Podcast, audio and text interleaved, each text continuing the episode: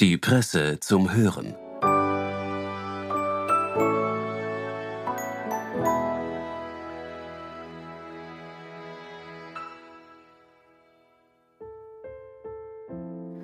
Herzlich willkommen zu einer neuen Folge Die Presse zum Hören. Tiere begleiten uns. Tiere lernen schnell und haben sich in ihren domestizierten Formen gut an das Leben neben den Menschen angepasst. Wir verwenden Tiere auch nicht nur als herkömmliche Haus- oder Nutztiere, sondern zum Beispiel ganz gezielt für militärische Zwecke. Das ist ein eher schattiges Kapitel, welches die Autorin Jana Volkmann mit ihrem Text aufwirft. Ein Kapitel, über das es eigentlich viel mehr zu sagen gibt, außer dass man nur sehr wenig darüber weiß. Viel Vergnügen.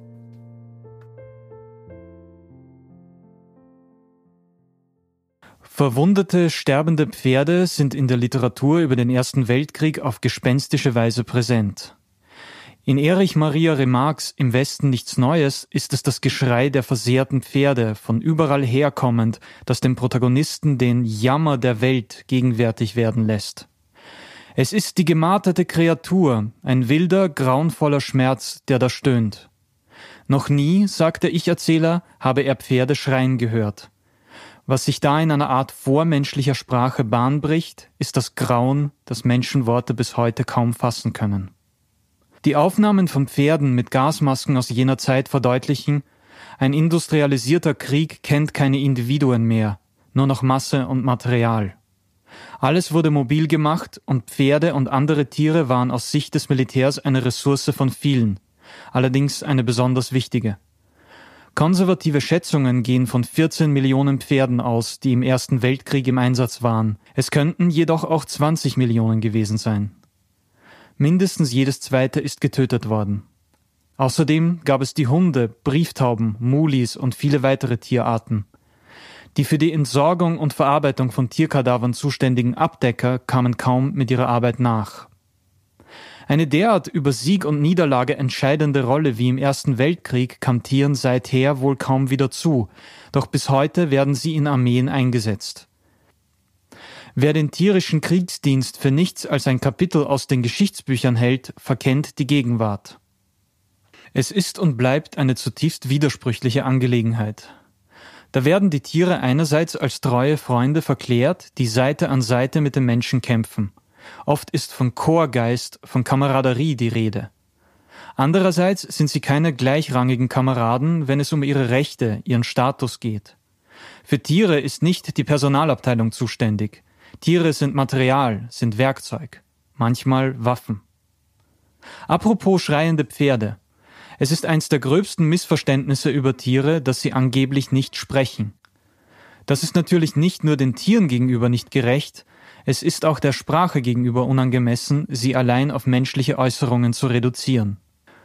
Sobald man dieses beengte Sichtfeld sich ausdehnen lässt, kommt man schnell darauf, dass es beredte Tiere gibt, die sich nicht nur untereinander rege austauschen, sondern auch versuchen, uns Menschen irgendwie zu erreichen.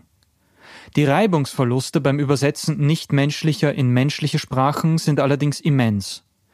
Nicht einmal in der Fantastik verstehen die Menschen, was Tiere ihnen mitteilen. In Douglas Adams Per Anhalter durch die Galaxis zum Beispiel droht eine außerirdische Spezies von ungemein schlechten Dichtern die Erde auszulöschen. Die eigentliche Tragik aber besteht darin, dass die klugen Delfine das wissen und die etwas weniger klugen Menschen ihre Warnungen nicht entschlüsseln können, ja sie als artistische Zirkusnummern fehlinterpretieren. Bis die Delfine resignieren und den blauen Planeten notgedrungen seinem Schicksal überlassen. So long and thanks for all the fish. Es stellt sich beim Nachdenken über die Sprachen der Tiere ein ähnliches Problem wie beim Nachdenken über ihre Intelligenz. Wir setzen sie in Beziehung zur menschlichen Sprache oder eben zum menschlichen Verstand und bewerten sie allein danach, ob und zu welchem Grad sie uns ähneln. In der Zoologie hat sich in dieser Hinsicht viel getan in den vergangenen 20, 30 Jahren. Es werden vermehrt Maßstäbe angewandt, die die spezifischen Herausforderungen der jeweiligen Arten berücksichtigen. Trotzdem sträubt sich etwas, wenn man sagt, Delfine sprechen. Der in Gefangenschaft gehaltene Beluga-Wal Nock zum Beispiel konnte menschliche Laute so gut imitieren, dass er seine Trainer in helles Erstaunen versetzte. Tonaufnahmen seiner Unterwassermonologe klingen wie das Raunen von einem, der sich schon lang auf dem falschen Platz befindet und irgendwie das Beste daraus macht.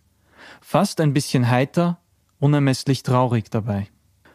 Nock war Teil des Meeressäugerprogramms der US-Marine. Er starb 1999. Wie andere Delfine und Wale wurde er trainiert, um etwa Unterwassersprengsätze aufzuspüren oder auch um Taucher auszumachen. Den Ursprung nahm all das im Kalten Krieg, als sowohl die Sowjetunion als auch die USA begonnen hatten, Delfine abzurichten. Das klingt archaisch angesichts der fortschreitenden Technologisierung und der Errungenschaften der Bionik, die die dienstbaren Eigenschaften der Tiere reproduziert. Noch dazu haben Delfine in Gefangenschaft eine hohe Sterblichkeitsrate und ihr Fang ist heute durch Abkommen reglementiert. Also wirklich ein Kuriosum der Geschichte? Schön wär's. Sowohl die US-amerikanische als auch die russische Marine fängt und trainiert bis heute Delfine. Russland hat ein multilaterales Abkommen zum Schutz von Walen und Delfinen im Schwarzen Meer und im Mittelmeer nicht unterzeichnet, das auch den Fang der Tiere unterbindet. Anders als andere Schwarzmeerstaaten wie Bulgarien, Georgien oder die Ukraine. Als diese nach dem Ende der Sowjetunion unabhängig wurde, fiel das in Sevastopol ansässige militärische Delfinforschungszentrum nebst der Delfinstaffel an die Ukraine. Die Delfine wurden dann teils an Shows und Delfinarien vermietet, ihre antrainierten Fähigkeiten ganz einfach monetarisiert. Mit der Krim-Annexion jedoch hat Russland auch die Delfine zurückerobert und die Trainings wieder aufgenommen. Zeitungsartikel von 2018 aus dem britischen Guardian berichten davon, wie Delfine die Kooperation mit ihren neuen Trainern verweigert haben sollen. Sie seien gar in Hungerstreik gegangen. Tiere sind, vielleicht sogar besonders in Kriegszeiten, eben immer auch Symbole. Es ist schon besonders zynisch, dass im Angriffskrieg auf die Ukraine nun offenkundig Delfine der russischen Marine involviert sind. Ende April zeigten Satellitenaufnahmen zwei Exemplare im Hafen von Sevastopol, die, soweit die Spekulation, dem Schutz der russischen Flotte dienen. Mit speziellen Vorrichtungen, an der Schnauze von Delfinen befestigt, können die Tiere sogar feindlichen Tauchern tödliche Injektionen verabreichen, indem sie sie einfach nur berühren.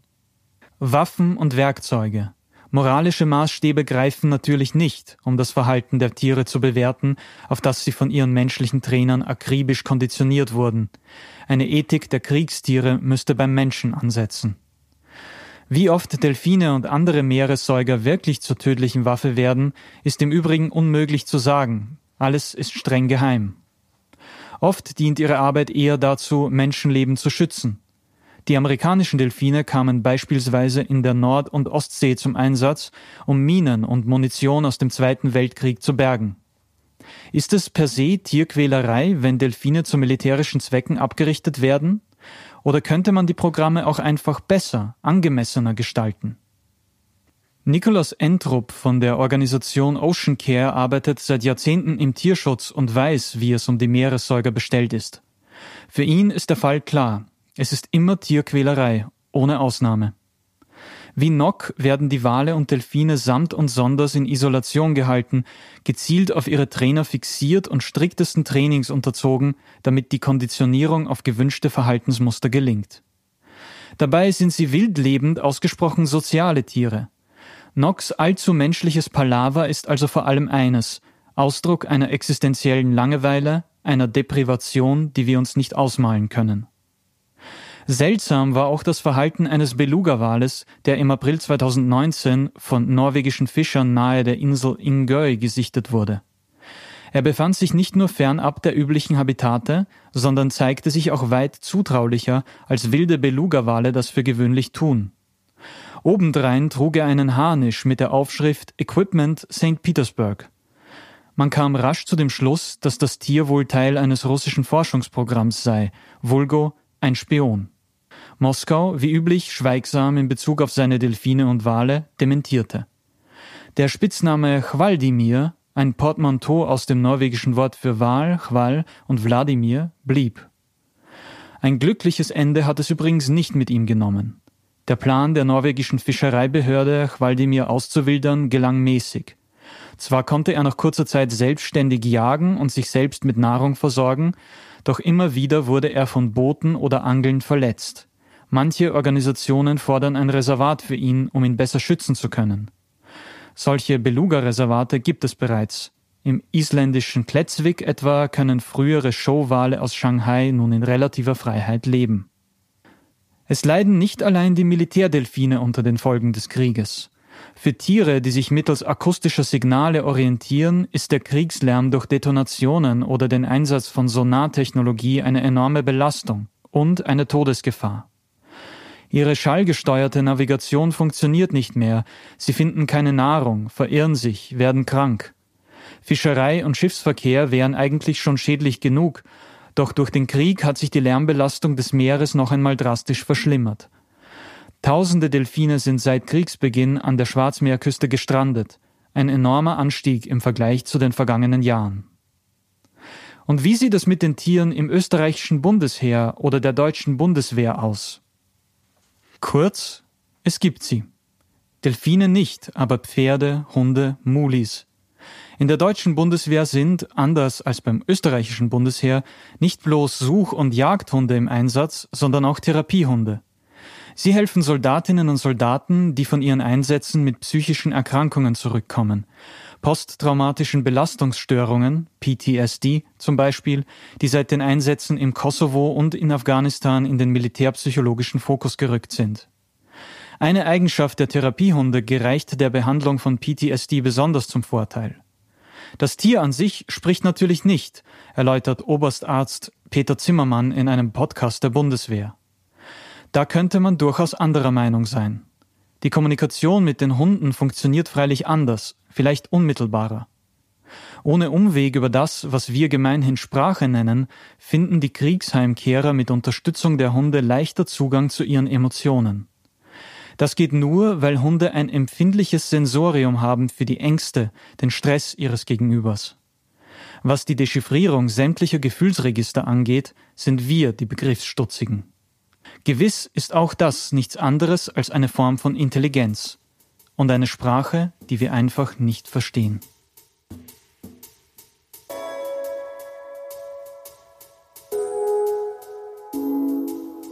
Das war der Text von Jana Volkmann aus dem Spektrum.